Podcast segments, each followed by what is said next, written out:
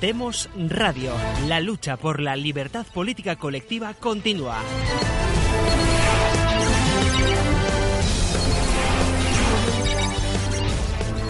Hola amigos de Demos, amigos repúblicos, amigos de la libertad política colectiva y los que buscan la libertad constituyente, eh, seguidores por supuesto y, de la obra de don Antonio García Trevijano. Soy Vicente Ferrer, estoy en Cartagena de Indias, y el 4 de junio de 2018, y tenemos conexión con, eh, por una parte, con Gustavo Pareja en Guayaquil, Ecuador. ¿Qué tal, Gustavo? Hola, ¿cómo están aquí una vez más? Compartiendo con ustedes y con los que nos ven, un gusto. Y con Mauricio Rodríguez, eh, Ramírez, perdón, Mauricio Ramírez, en México DF. ¿Qué tal, Mauricio? Hola, muy bien, muy bien aquí desde el caluroso Ciudad de México en estos días. Eh, un saludo a la audiencia, Vicente, Gustavo y Xavi. Bien, pues bueno, hoy hay temas interesantes casi de, comentar, a nivel incluso filosófico, teórico, casi más culturales, que, porque más o menos digamos que lo que fue el chaparrón, el aguacero de noticias que corrían las últimas semanas pasadas, pues ahora un poco se ha calmado. Se paralizó. Te habías paralizado. Más o menos, más o menos tenemos estamos en las mismas, solo que un poco más en este momento, pues eh, eh, eh, sobre todo lo que está sonando más, pues por supuesto a nivel internacional, son esas cosas que desde el continente americano se ven con, como algo bizarras, ¿no? Como, con, cierto exotismo casi, ¿no? y en este momento, pues tenemos, y a lo mejor vamos a empezar a hablar de ello, de la percepción que, que se tienen o que los medios aquí muestran y que normalmente las sociedades de aquí, sobre todo latinoamericanas, bueno, posiblemente Estados Unidos ni les importan casi ni las ni, pero bueno, sobre todo latinoamericanas ven de lo que está pasando, ¿no? Y lo, que está sonando más todavía a nivel internacional realmente ha sido ese, ese golpe parlamentario, por llamar de alguna forma, ese de pronto eh, un nuevo gobierno de España. Entonces sí que, y también de refilón, pues todavía los ecos de, de qué carajo pasa en Italia, ¿no? Del nuevo gobierno de Italia. Pero a partir también del, de lo que del nuevo gobierno de España sin que haya elecciones y desde pronto ha habido un nuevo gobierno en España. ¿Qué percepción ha habido? Y a partir de esa percepción también, obviamente, nuestra reflexión buscando, como siempre, criterios para buscar la objetividad y la, la, verdad, ¿no? La, verdad eh, política en este momento que existe o, que estamos afrontando en este momento. Eh, bueno, eh, empieza, por ejemplo, Mauricio, eh, la percepción ahí que en principio, eh, en principio es un, en México es un sí sí que es un sistema de partidos, pero pero sigue teniendo una apariencia eh, presidencialista, ¿no? Y por tanto siempre se ha separado el Congreso legislativo del de, la presidencia, ¿no? Como, ¿qué, sé, ¿Qué percepción se va? ¿Qué, ¿Qué, comentarios hay por allí de lo que ha pasado? Pues mira, la, eh, la, prensa aquí lo ha comentado levemente como un, como un cambio de, partido en el poder por escándalos de corrupción, con muy poco conocimiento del tema y la gente que tiene más, eh, los medios que tienen un poco más de formación o que consultan a especialistas, la verdad es que está muy ideologizado hacia la socialdemocracia entonces, los comentarios que se han oído era, claro, el PP se va por corrupto y por, y por casi derechista y casi incluso le han llamado al PP franquista. Y eh, llega el, Salvador PSOE, que, que este, vamos, que lo ven como un, em, como, como un partido más puro y más así, pero con mucha ignorancia de realmente de lo que está detrás. Eh, y, realmente han, dado poca información sobre el pacto con los independentistas, cómo el, Partido Socialista, siendo una minoría en la Cámara, accede al gobierno por acuerdos con esas minorías independentistas, ¿no? Que, eh, vamos, que, que le habían dado su apoyo al PP, que han cambiado de, esta feta en una semana y que harán un gobierno bastante inestable, ¿no? Eso tampoco lo han, tampoco lo han eh, nombrado aquí en México, ¿no? Em, y hay un tema que, que, a través de redes sociales y demás me, llegó, eh, como de grupos de españoles que están buscando hacer movimientos sociales para que haya elecciones, ¿no? Y yo quiero alertar que, pues, el tema de por qué llegó Sánchez, alguien desde luego está en minoría en el Congreso y de repente se vuelve jefe de gobierno por acuerdos en la cúpula, eh, y como todo, ¿no? Como, como Venezuela, como todo, lo quieren resolver con sacrosantas elecciones.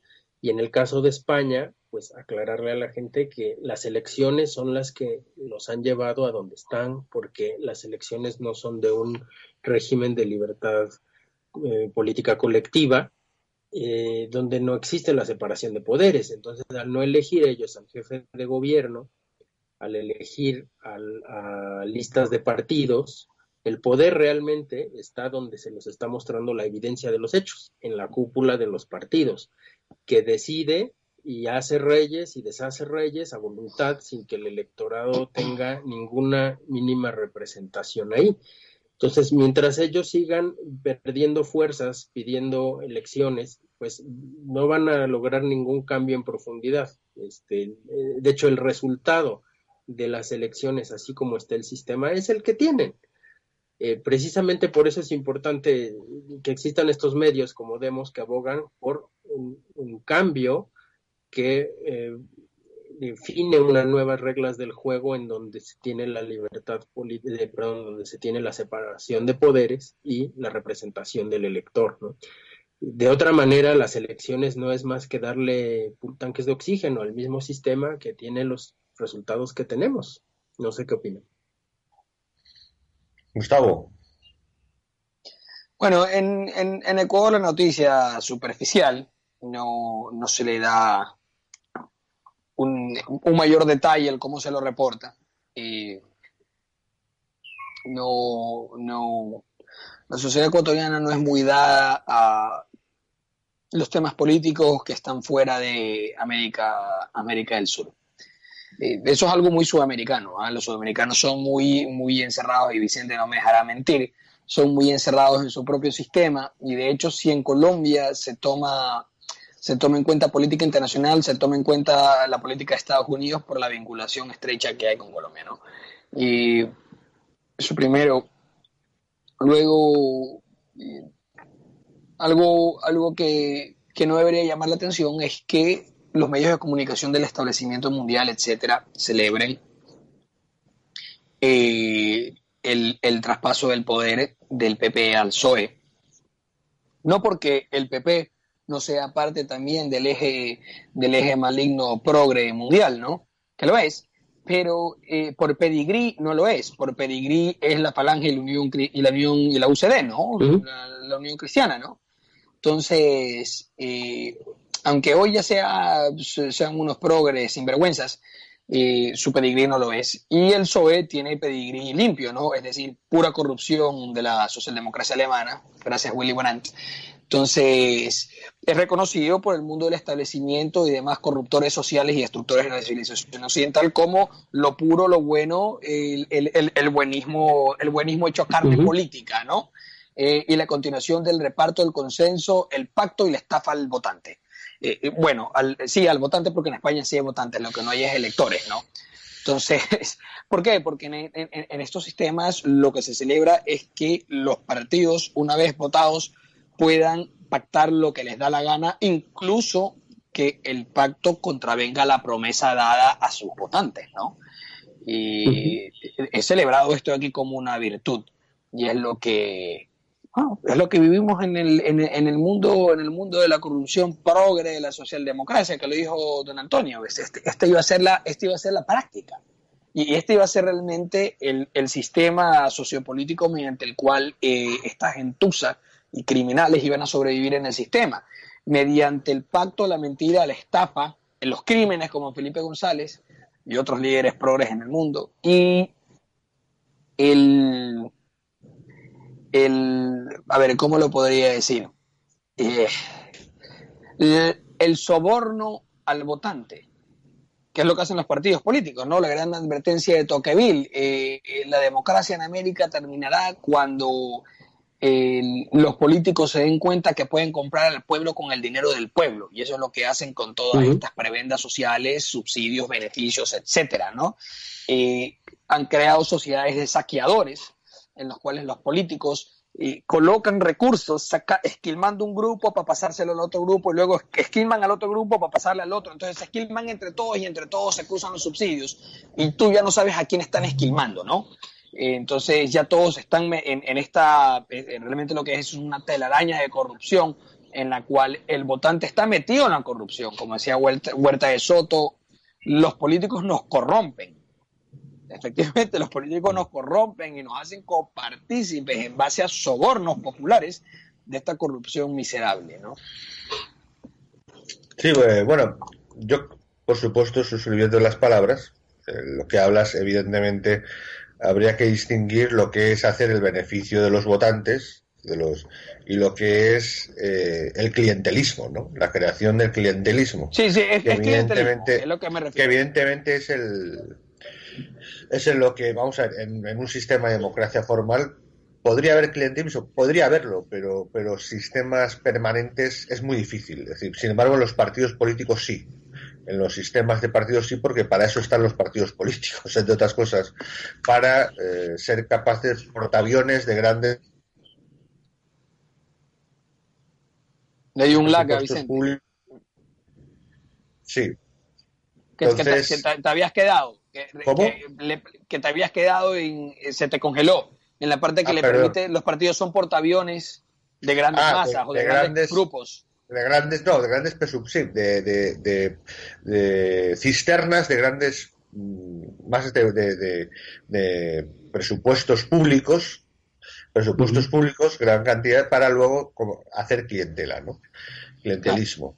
Bien, eh, la percepción, en este momento eh, es curioso que hay una especie de calma también, yo creo que en toda Latinoamérica, porque los medios de comunicación están dedicando, pero están dedicando una barbaridad uh, al, a la, al mundial, a la preparación de las elecciones. A lo que importa, lo que, es verdaderamente importante. La real, y lo realmente, en este momento la, mayor parte de los medios y de, y de la sociedad está, está en el tema del mundial. Y que, dos temas en este momento, tanto Venezuela, mañana creo que es mañana martes, mañana martes se, se vota lo de Venezuela, ¿no? En la OEA. Sí. está pensando en la OEA y, en Venezuela y lo de Nicaragua también se va a tratar, que no se sabe cómo va a salir. Las manifestaciones en Nicaragua. Prácticamente eso uh, es, está pasando a segundo plano, incluso en las elecciones en Colombia, ¿no? Es decir, más que nada porque es obvio que Duque va a salir. Eh, pero, eh, sin embargo, volviendo a lo que estábamos diciendo, la percepción que se está teniendo estos temas que resultan, eh, siguen habiendo como tópicos o siguen habiendo cosas, primero, por ejemplo, el tema de, pues como habéis dicho, ¿qué es un sistema de partidos? Realmente en el fondo no saben qué es un sistema de partidos, no, no acaban de comprenderlo, no, no se acaba de comprender aquí que lo que, el presidente esté mezclado con el tema del legislativo, por lo, por, lo general el sistema parlamentario, ¿no? Y ahí habría que incidir. ¿Hola? ¿Me escucháis? Sí, te escuchamos. Perdón, es que ha habido habría que incidir en, en qué es el parlamentarismo, ¿no? Porque claro, o sea, también se algunos se dan cuenta, el parlamentarismo, por ejemplo, británico, no tiene que ver, pues, eh, por ejemplo, con que eh, se elija, como acaba de ocurrir en una moción de censura en, España, o como ya ha ocurrido varias veces en Italia, que, que, hay varias, el, jefe de Estado, el presidente, bueno, otras, han incidido en, la, en el nombramiento del jefe de gobierno, no tiene que ver con el, el, obviar el partido más votado.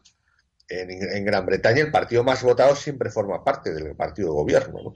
Es decir, incluso aunque no, aunque en un momento de unidad nacional o, en un momento de, de alianzas tenga que nombrarse un primer ministro X. Normalmente siempre es del partido más votado. Y, pero nunca deja de estar el partido más votado en el gobierno. Sería impensable, para eso se va a elecciones. ¿Cómo va a estar el poder, el, quien no está? Eh, eso dentro de la lógica del parlamentarismo. Eso en el sistema de partidos no es así, porque el, aquí es donde se ve, donde el sistema, en un sistema de partidos, el poder constituyente lo tiene el partido político. Y esto, por favor, un poco para, si hay, ciertos eh, empecinados por ahí que todavía me persiguen diciendo que Colombia es un sistema de partidos. por favor, hay, hay una forma muy fácil de saber que es un sistema de partidos, que es quién tiene el poder constituyente de ese país. ¿Dónde está? ¿En los partidos políticos? Sí, eso es un sistema de partidos. El sistema de partidos esto, esto, esto no es que no me lo he inventado yo, ojalá, lo decía don Antonio, en Italia, en Alemania, eh, aparte de que gracias al sistema proporcional, eso, eh, eh, además todos los poderes están son interaccionados, la interacción de los poderes, que se llama constitucionalmente. Entonces, el, ¿quién, ¿quién elige en último término? Los partidos políticos. El partido político, el sistema proporcional, en esa lista que el jefe de partido hace, eh, es que en el, legislativo luego eh, aparentemente elige, no es verdad, elige el, el jefe del partido que tiene el poder, eh, los escalos suficientes como para elegirlo, ¿no? o una alianza de varios, de los jefes de partido, al ejecutivo. Normalmente eh, el Ejecutivo y el Legislativo es el señor tiene el mismo poder porque es el que tiene el partido mayoritario. Y si son varios, pues una alianza de varios jefes. ¿no? Y luego el Poder Judicial ni hablamos, ¿no? que es que todo es un reparto pues según proporcional según los partidos políticos, la representación en, en ese en ese Consejo General del Poder Judicial, o gobierno de los jueces, o incluso directamente eh, Cortes Supremas, o constitucionales. ¿no? Entonces, por una parte, ahí, es decir, aquí se demuestra que seguimos estando en un estado de partidos, obviamente. Por cierto, recordamos un poco esa, ese análisis, no es que el análisis no estuviera acertado, como diría don Antonio, cuando alguna vez su, su, predicción no se cumplía, eh, más que su predicción, su, su, pronóstico, y nuestro pronóstico no se cumplió, eh, sencillamente porque cambió la realidad después de decirla. En el momento de nosotros decirla, si os acordáis, el lunes pasado, el Partido Nacionalista Vasco acababa de aprobar los presupuestos. Entonces, es una locura, irracional lo que acaba de hacer el Partido Nacionalista Vasco, ¿no? Porque claro, no, a, priori se supone que va a van a respetar los, bueno, van a respetar los presupuestos. O sea, el Partido Popular tiene que respetar, acaban de, tirarlo del poder a patadas y tiene que respetar sus propios presupuestos en el Senado. Un Senado, que esto ya es imposible de explicar aquí, un Senado que es mayoría absoluta del Partido Popular. Ni siquiera relativa, no, absoluta. O sea, ¿cómo, ¿para qué se va a hacer un gobierno con un Senado en contra? Pero en contra eh, pero brutalmente, ¿no? es decir, eh, mayoritariamente. Eh, que sí, que la última palabra la vuelve a tener el Congreso, pero, pero el Senado te puede mm, liar la pelota con discusiones sobre emociones y, y, enmiendas y tal, y hasta que finalmente lo rechaza N mil veces y luego ya vuelve. Es decir, cada ley puede costarte en vez de cuatro meses, un año, año y medio, dos. Con lo cual, para un gobierno que evidentemente no puede durar ni menos de dos años, es absurdo tener el poder, a no ser que sea para, para llevar elecciones. Y aún así todo parece ser, parece ser que como mínimo un año, una como sea, se agarra, se agarra. Legalmente lo puede hacer porque solo tiene que prorrogar los presupuestos pasados. Y aunque no salen, no saquen una sola norma, lo, puede seguir el gobierno de Sánchez hasta el año siguiente, ¿no? Pero desde luego es algo que se, fíjate, aquí en Colombia eh, y en Venezuela se entendía bastante eh, es difícil, no, no, no acaban de entenderlo, ¿no? Ahí ni siquiera hay esa explicación que ha dado Mauricio de la derecha, la izquierda, tal. No, no, no acaban de comprenderlo porque también han, han estado muy atentos, bueno, muy atentos, un poco atentos por el tema de que hay por ahí un partido bolivariano y tal, ¿no? El de Podemos pagado por Venezuela que influye y tal, y, que, y, además porque aquí han pululado algunos personajes de la antigua política española y entonces, bueno, ha habido cierta visión de lo que pasa ahí. Y entonces no acaban de entender cómo separatistas, eh, con, extremos nacionalistas de derechas, con extremos nacionalistas de izquierdas, con exterroristas de ETA, con bueno, realmente eh, ha habido mucha, incluso una, burla, bastante burla de, bueno, eh, se supone que los que no éramos serios éramos nosotros, ¿no? Esto es un país serio y tal, porque no acaban de entender mucha gente el, gobierno, ¿no? que, se ha formado, con cierta lógica. Entonces, y también es verdad que existe, eh, como ha dicho Mauricio, y, eh, ciertos, eh, ¿cómo llamarlo? Mm, bueno, ciertos tópicos históricos, ¿no? Como lo del franquismo, todavía existe el franquismo, todavía hay gente que todavía funciona el franquismo, cosa que en parte es cierto, quiere decir que se está utilizando el franquismo en España. Entonces, claro, ¿cómo no van a creer que hay, si todavía hay grupos en España que quieren hacer presente el franquismo, ¿no? Es decir, igual, la idea del Frente Popular, ¿no? O la idea de la izquierda. En, México, pues eh, estuvo el gobierno de la exiliado, la Segunda República, ¿no? Eh, en fin. Y, por cierto, por decir algo. Sí, Mauricio.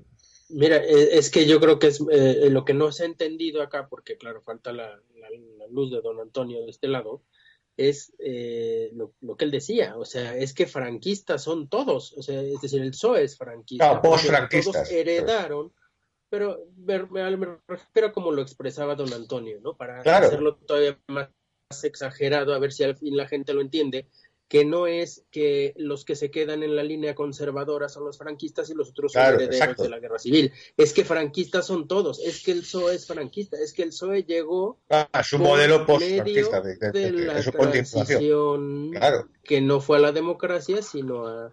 Y como bien lo decía en términos de semántica y de símbolos, si eres eh, franquista, te tienes que volver en la imagen pública lo más antifranquista que puedas para que no se sospeche la realidad.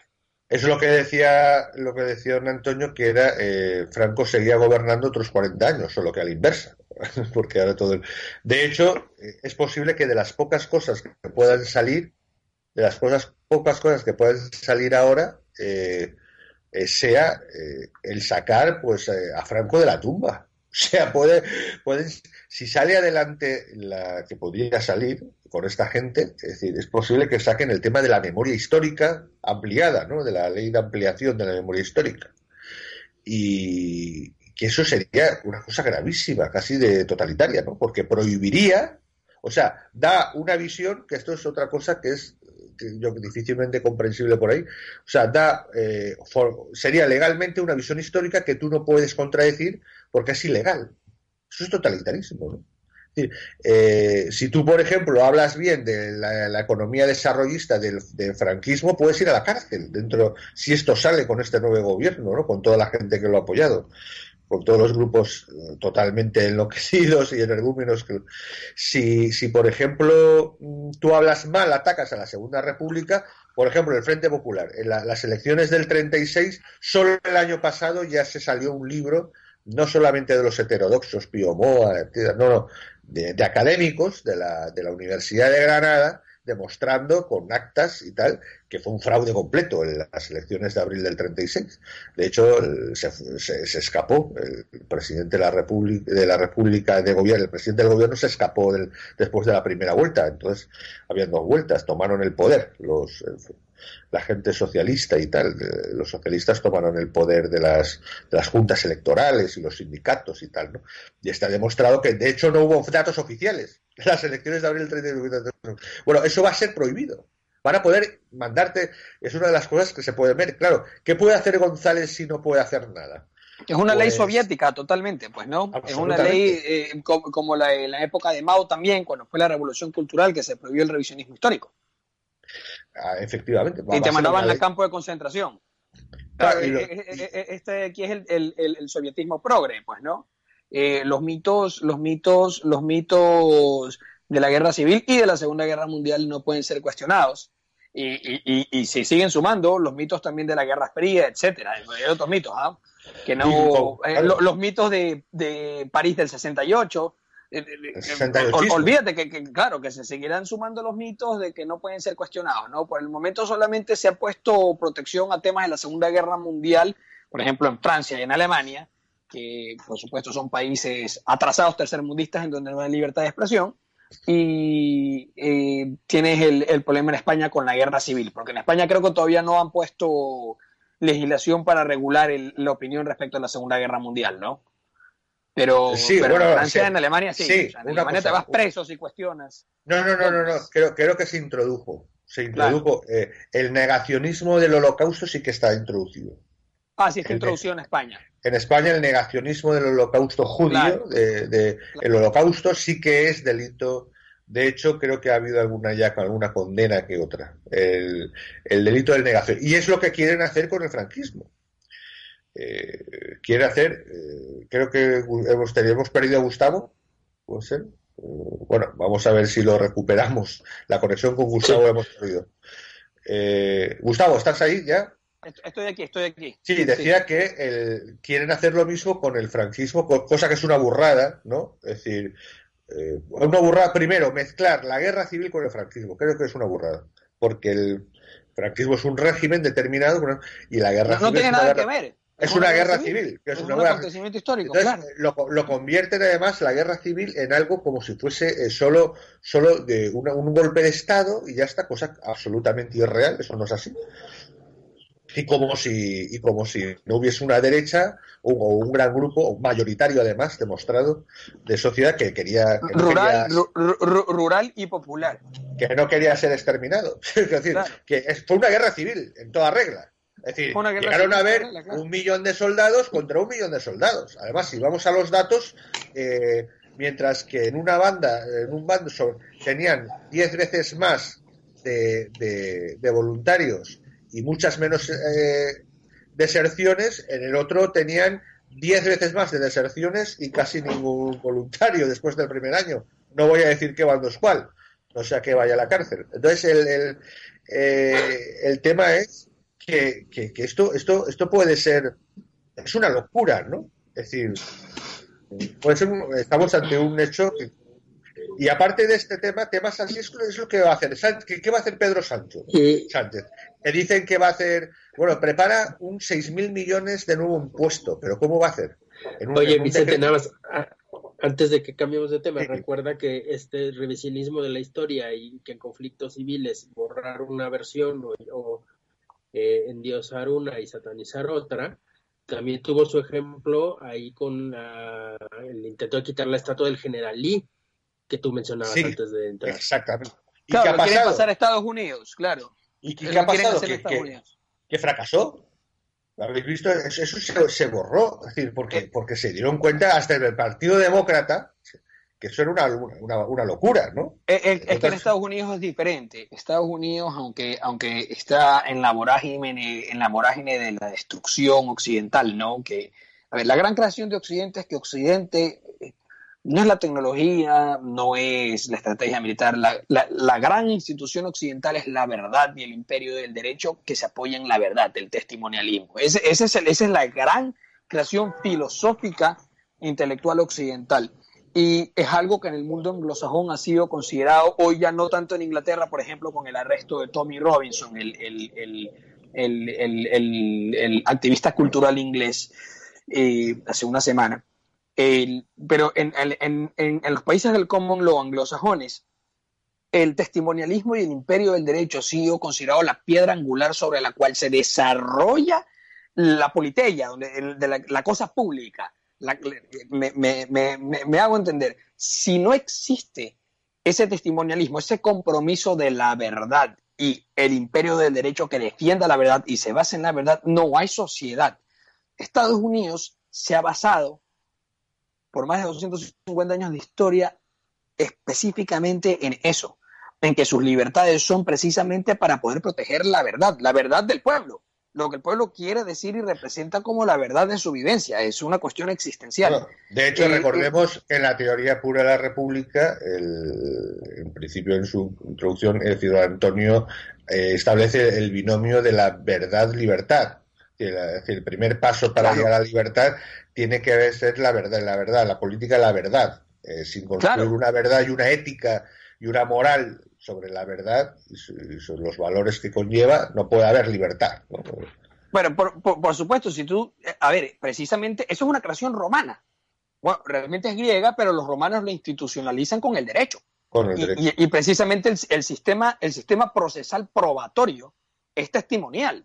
Es decir, traer la verdad al mundo jurídico, la verdad del, del mundo natural, del mundo de los hechos, traerla a través de un procedimiento, un sistema arreglado al mundo jurídico para que no quepa la menor duda que de forma exhaustiva se ha querido corroborar que los hechos son de la forma en que se han introducido al proceso. Y, en Estados Unidos la constitución se hizo para que la verdad sea introducida siempre al proceso político. Y por eso ha habido la claridad. Gustavo, si no, como ocurría anterior a Roma en los, en los estados pueblos, la verdad solo pertenece al, al, soberano y, a, la iglesia o a la sí, religión que está junto al soberano, ¿no? a los sacerdotes. A los sacerdotes. es, que, a ver, una cosa interesante es que pasaba algo en, las épocas más oscuras de nuestra especie, y, nosotros somos herederos de la civilización occidental, eh, los primeros ilustrados fueron siempre las aristocracias, que eran estas élites naturales que impartían justicia, que se daban cuenta que existían eh, cierto tipo de necesidades existenciales a los cuales eh, elevaron a nivel de principio moral. Y fueron eh, ellos los que tenían, este, se, constituyeron en una clase que se podría llamar la epistocracia, una teoría que desarrolla Daniel Eslund, profesor de la Universidad de Brown. Y esta epistocracia es aquellos que conocen mejor o aquellos que en virtud de la experiencia de su vida o de sus condiciones naturales, de talento, etcétera, conocen mejor el mundo y estos de aquí eran los que se convertían en las élites naturales. Lo que sucedió es que a medida que el, sistema de la verdad, del testimonialismo y de educar a otros, es decir, cuando la aristocracia comienza a educar a los que estaban más abajo, los de abajo también comienzan a aristocratizarse, por así decirlo. Es decir, eh, la politeia, todo el grupo comienza a sofisticarse en sus conocimientos, en su forma de expresarse y en cómo representar el mundo. Se vuelven todos eh, portestandartes de la verdad. Al volverse todos portestandartes de la verdad, ya la, masa considera que, hey, no solamente la aristocracia puede gobernar, nosotros nos estamos volviendo tan aptos como ellos para también cogobernar con ellos, ¿no?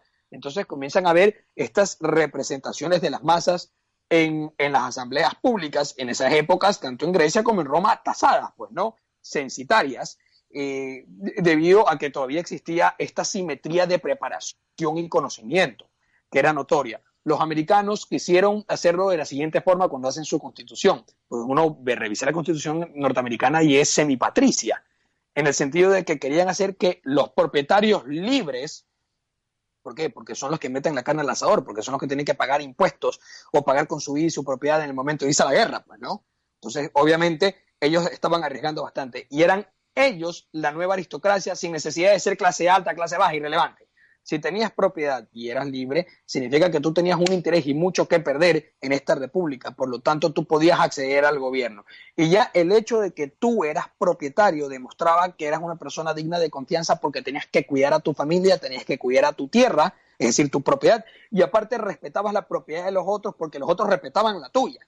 Entonces eras digno de confianza y por eso podías gobernar. La aristocracia viene a convertirse ya en, eh, masificada en todos aquellos miembros de la comunidad dignos de confianza porque conocen que le reconocen al otro que es libre y los otros le reconocen a él que es libre. Entonces, eh, este mutuo reconocimiento es lo que convierte a todos en aristocracia. Y esto es precisamente eh, Vicente, que es un, aficionado a este tema, Alexander, Alexander Koyevi, en, su explicación sobre eh, la introducción a la filosofía de la historia de Hegel y Francis Fukuyama, explican precisamente que el fin de la historia es este reconocimiento mutuo, es decir, cuando los esclavos se hacen que el aristócrata o el amo los reconozca a ellos también como libres y se comienzan a reconocer todos como libres y dignos de confianza y ya son todos aristócratas.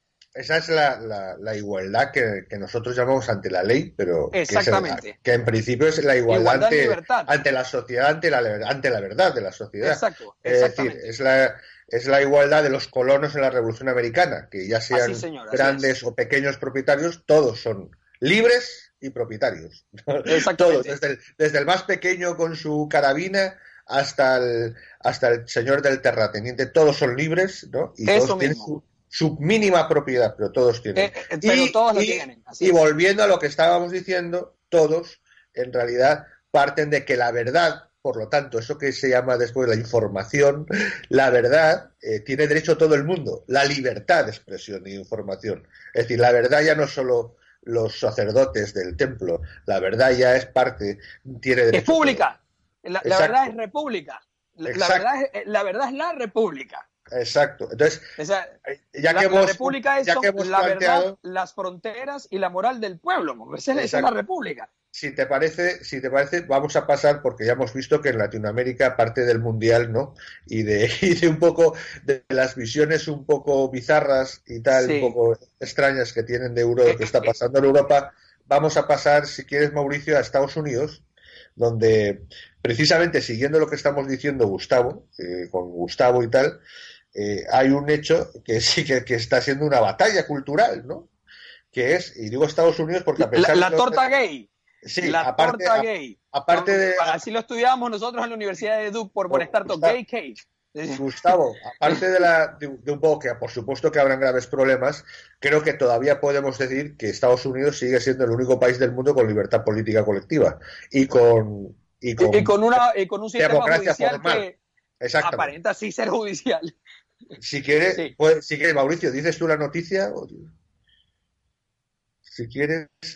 Mauricio, escuchas. Está lagueado, Mauricio.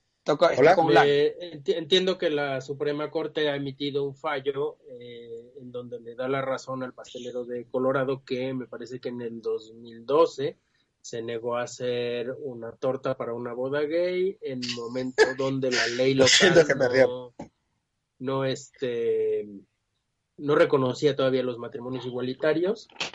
Entonces, eh, la Suprema Corte ha votado y le ha dado la razón de que no tenía obligación, dado que él tiene criterios religiosos diferentes, no tenía obligación por libre empresa de eh, realizarla.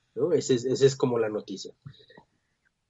Sí, pues bueno, esto que parece una, una simple tontería, pero estamos hablando de, de toda una ideología y de unos organismos que viven de esta ideología, porque viven tanto de subvenciones públicas como de privadas, de fundaciones. En este caso serían del LGTBI, etcétera. Pues eh, que atacaron a un señor por, por, oye, que no quiere hacer una torta gay, ¿no? Es decir, yo de una boda gay. Claro. Eh, oye, tendrá su ¿sabes? Pues peor para él, a lo mejor, perderá clientes, sí. Pero le querían obligar a que la hiciera. es que esto, obligada a que hiciera una torta. No, usted tiene que hacer una torta, pero, pero sin bueno, trabajo. Eh, bueno, pues Vicente, esto, es la cola de los derechos civiles. Eh, esto aquí es la cola de los derechos civiles. esto, esto, llegó a la Corte Suprema, ¿no? Pues, eh, porque fue juicio a juicio y la por fin la Corte Suprema ha, dictado, como dice Mauricio, es decir, que, es, que es un varapalo, un varapalo y una muestra, esto parece Jeff Sessions, el fiscal general del Estado, eh, se ha felicitado y ha, y, ha, dicho que se va por buen camino, ¿no? Y, a qué se refiere Jeff Sessions con eso? A que, a que la alta magistratura de Estados Unidos, eh, el originalismo, eso que ya, comentamos en su momento con don Antonio, hace mucho tiempo, el originalismo, el modelo, se está imponiendo en, en los jueces en la judicatura de los Estados Unidos que si quieres, eh, eh, decir, Gustavo, ¿recuerdas que era el originalismo? Por supuesto. con respecto a lo... Eh, escalía. Bueno, el, originalismo es esta vertiente del positivismo jurídico anglosajón, mezclado con técnica, con técnica de interpretación jurídica del, del derecho romano, en el cual la, lealtad, la lealtad a la letra, al tenor literario de la ley, es el, paso número uno para la interpretación de un estatuto jurídico. Y luego, si, eh, eh, eh, prácticamente seguir las reglas del Código Civil de la interpretación de la ley. Y luego, si la, el tenor literal no es claro, hay que remitirse al la intención del legislador cuando, cuando, hizo, cuando hizo la norma. Y si no, esto de aquí no logra ser identificado, hay que remitirse al espíritu de la ley. Pero los originalistas trajeron, eh, revivieron esta técnica romana, recogida después por el, Código Napoleónico, de interpretación estricta de la ley, eh, exegética y, por así decirla, como, como, decía don Antonio, talmúdica, muy, muy, muy apegado al texto, textualismo, que por ejemplo tanto hablaba don Antonio de Emilio Betti, que Emilio Betti era, era un exegeta textualista del, del, derecho romano. Eh, esto de aquí lo, lo, intentan revivir ciertos abogados de los Estados Unidos entre la década de los 70 y los 80, y uno, el, el principal de ellos era Antonín Escalía y Robert Bork, que eran eh, juristas cercanos a Ronald Reagan. Ambos fueron nominados para la Corte Suprema. Robert Bork nunca pudo entrar porque no, no pasó el, en la calificación del Congreso para conseguir el appointment, porque era demasiado conservador y Escalía sí pasó y Escalía murió hace unos dos años y fue reemplazado ahora por Gorsuch. Y lo que sucede es que la vertiente originalista tiene mayoría en, el, en la Corte Suprema de los Estados Unidos, eh, de cinco miembros contra cuatro. Entonces, eh, se esperan más decisiones en este sentido. Por ejemplo, otra de las decisiones importantes que, que se espera, porque Escalía lo había dicho en privado, es precisamente limitar el, lo que se llama el Commerce Clause, la, la, cláusula de comercio, que es la facultad que tiene el Congreso para poder regular el comercio interestatal, es decir, entre los estados, pero que por precedentes malignos y nefastos de la Corte Suprema de Estados Unidos, especialmente de la era Roosevelt, de Franklin Delano, eh, se regulaba también el, comercio intraestatal si es que a la larga podía haber un impacto interestatal, lo cual es inevitable porque todo tipo de práctica humana en la vida va a tener finalmente un impacto mundial. Es decir, si tú hoy respiras, tu respiración tiene una externalidad en todo el planeta Tierra, ¿no? Entonces, eh, nunca fue esa la intención de los, de los, de, los padres fundadores de los Estados Unidos cuando hicieron la, constitución en la convención constitucional. Y esto es una de las cosas que podríamos esperar que sea revertido a futuro en Estados Unidos, lo cual reafirmaría los principios libertarios de los Estados Unidos en su sentido fundador, ¿no? bueno, la, vertiente de los no, surgió para combatir Tampoco, tampoco lo extiendas un poco porque nos queda poco tiempo más que nada para ah, dejar claro que como tú has... activistas judiciales, al poder constitucionario que quiso elegirse en Estados Unidos. Eh, exacto, como tú has dicho, el originalismo trata de, preservar lo que era el sentido original, ¿no? De en qué se basa eh, la, democracia y la nación de los Estados Unidos. Es decir, y creo que más o menos es lo que hemos comentado, en contra de todo lo que ha ido cambiando a partir de la Segunda Guerra Mundial, como tú has dicho, y de todo ese relativismo socialdemócrata, como diría don Antonio, eh, que es, lo que invadió. Y después ha agravado con el 68ismo. ¿no? El, eh, Mauricio, la, otra cosa un poco también era eh, lo que ha hecho el presidente de negar a los, a los Philadelphia Eagles el visitar la Casa Blanca por haber hecho un feo a la por haber hecho un feo al himno nacional, ¿no? Esto de los himnos, la recuperación, el tema de lo de la importancia de los de los símbolos, ¿no? Nacionales. Sí, claro, del, claro, el, patriotismo. El patriotismo, ¿no? De eso, eh, ¿te parece, Mauricio? Eh, yo creo que sigue siendo algo algo normal incluso en normalmente en las repúblicas eh, americanas, ¿no? Es decir, el, la defensa, cierta defensa de los de los símbolos, ¿no? Ahí todavía no, tampoco ha entrado eh, ese relativismo que sí que ha afectado en Europa, ¿no? Mauricio. Mauricio. No, pero está, está ah, entrando, ¿no? O sea, te digo, de la mano del revisionismo histórico está ese tema de la estatua del general Lee, cuántas manifestaciones no ha habido este, en California, ¿no? Para, para quitar los, los monumentos de Cristóbal Colón, aquí en México, ¿no? El, el, eh, Día del Descubrimiento de América, que en España es el Día de la Hispanidad, que aquí se celebra... El Día de la Raza. Digamos que es, el día de la raza, eso es, digamos, eso es lo que se aprendió mi generación hasta los tiempos de la escuela, ¿no? Pero a partir de ahí, eh, no, tú eres más joven. Este, a lo mejor tú ya estás más socialdemocratizado, ¿eh? Porque eh, al menos eh, como, como se decía en mi escuela, era, era la cuna de donde venía nuestra cultura de ambas partes, ¿no? Claro. Y obviamente por el lenguaje mayormente hispana. Pero eh, actualmente en esta relativización y en este juicio de la historia con valores actuales, que es uno de los, de los disvalores de la socialdemocracia, juzgar al pasado con los valores actuales, este, pues el 12 de octubre hay este, eh, no protestas este, en la estatua de Colón diciendo que era un este, eh, el que fomentó la muerte de América, el que fomentó la muerte de los indígenas, etcétera.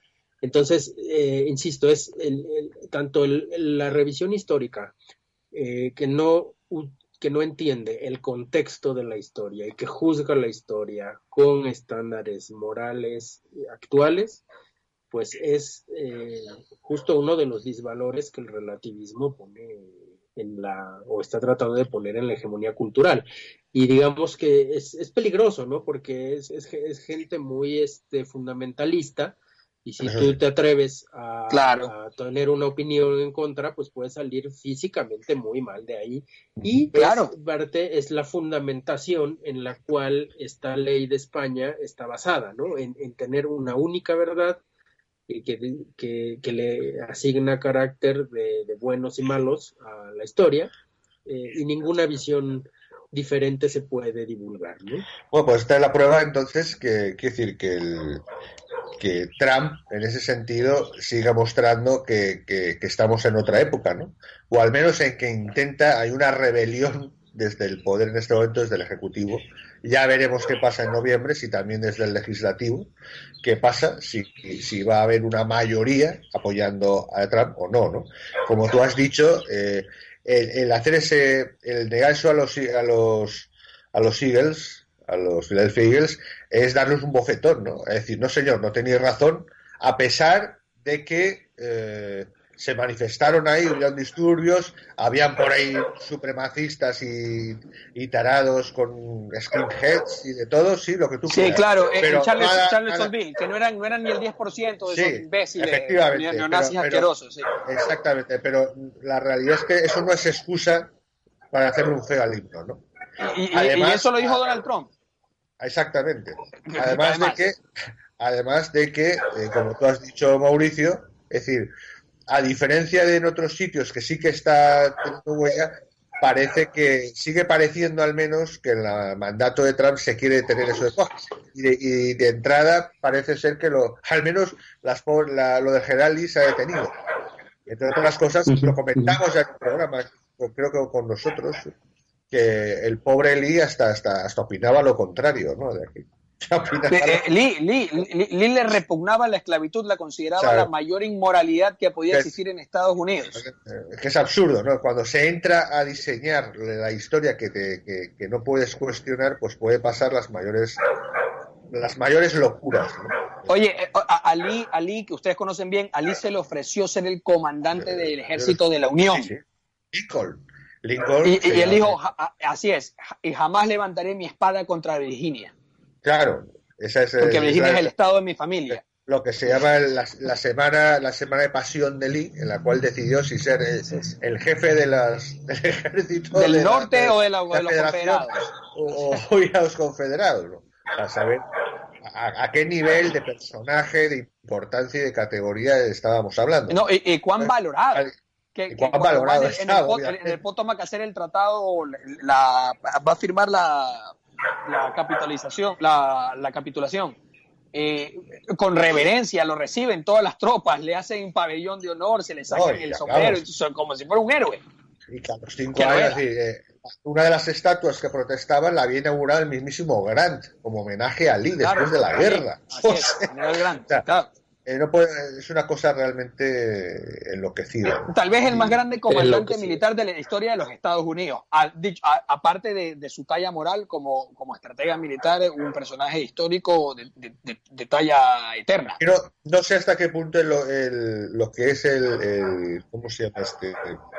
Los, el indigenismo habrá, habrá afectado, Mauricio, ahí en México, si ya se han destruido o se han retirado o se han retirado estatuas, ¿no? Yo estaba andando hace apenas un mes, mes por Madrid, pero eh, eh, me encontré con una estatua de Ames de el pueblo al rey deseado, porque en ese momento era así. el rey deseado era Fernando VII, posiblemente el peor rey que ha tenido España. Entonces, no vamos a destruir eso, es historia. En ese momento creían que era el más deseado. Y en ese momento eh, era una figura, era una bandera por la que luchar. Eres contra la invasión extranjera napoleónica. una, cosa, una cosa les voy a decir solamente como dato curioso, y esto de que le da razón a don Antonio, y es un tema interesante, de que, eh, y yo lo había dicho en otro programa, en que habíamos estado los tres, y yo había hablado que Latinoamérica, América Española, es huérfana eh, porque quiere, mm. quiere convertirse en bastarda, bastarda que no es, ¿ya? Pero quiere, quiere hacerse pasar por bastarda, por el indigenismo y todo este estúpido, que eh, por si acaso todo el indigenismo es promovido por los grupos progres socialdemócratas de los, de los criollos, ¿ah? eh, porque esta vaina del indigenismo no existía como existe hoy, lo que había era orgullo, orgullo de los grupos indígenas, no este movimiento indigenista antihispano, anticriollo, que lo han sido promovido por los marxistas criollos de América Latina, unos traidores a su propio origen. Bueno, Andrés Ruiz Linares, eh, esto aquí lo pueden corroborar, pero está el estudio de él, yo lo he sacado del, libro de Niall Ferguson sobre la civilización occidental. Eh, Andrés Luis eh, Ruiz Linares ha hecho un estudio de la mitocondria del ADN de, desde México hasta Chile encontrando que eh, prácticamente toda la población mestiza de toda América Española tiene herencia paterna de España.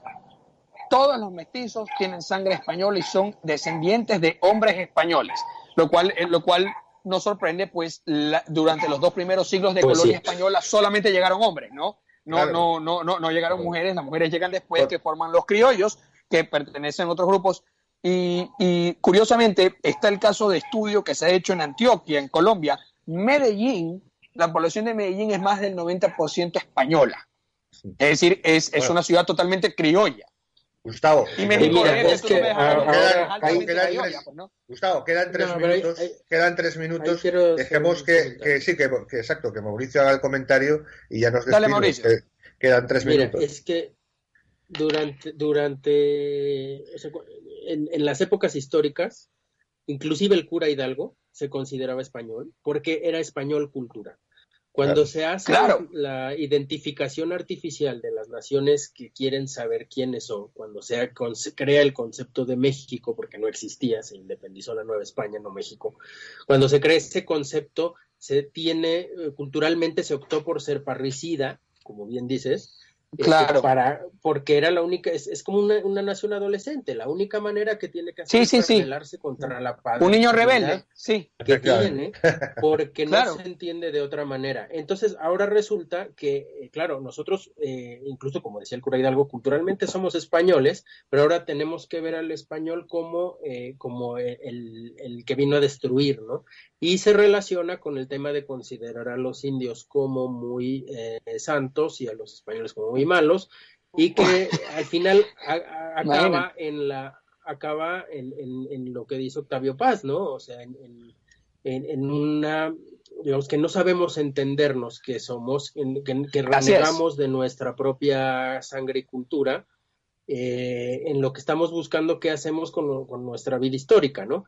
Pero es innegable que culturalmente, digamos, somos una mezcla, somos mestizos el 90% con una predominancia cultural española y occidental. Eh, a eso voy, exactamente. El, muy, muy aparte del tema genético, que ya por el tema genético somos europeos parcialmente eh, y en gran medida, culturalmente irreversiblemente somos europeos occidentales del Mediterráneo, no, no anglosajones. Eh, somos católicos, eh, o cristianos evangélicos, pero la mayoría católicos, y el que no es ni católico ni cristiano evangélico es moralmente católico, y el, nuestro idioma es el español y toda nuestra visión del mundo y de la vida es mediterránea. Bueno, pues es una cosa que, que, nos trascendemos. Es patético negarlo. Sí, chicos, se nos acaba el tiempo ya y bueno, es súper importante, un momento estupendo y y recordemos lo que hemos comentado de la verdad y la libertad, ¿no? Es decir, que, si empezamos a dejar que jueguen los políticos que en ella estamos perdidos. Entonces, bueno, con estas últimas palabras, reflexiones que hemos visto sobre la realidad, la realidad de la naturaleza de, Iberoamérica, ¿no? En México, en Sudamérica, etcétera. Pues bueno, vamos a despedirnos y seguiremos el próximo día. Gustavo, un abrazo. Igual. La próxima, Mauricio. Un abrazo. Igual, un abrazo. Xavi, gracias. Gracias, Xavi Bermúdez. Y Xavi, en la técnica, por supuesto, que nunca me acuerdo decir la técnica. Un abrazo. Hasta luego, hasta la próxima, amigos. Hasta el próximo programa. Gracias por escuchar Demos Radio. Puedes seguir nuestras retransmisiones en nuestras redes sociales. En YouTube Demos TV, en Facebook Demos Radio TV y en Twitter Demos Radio TV.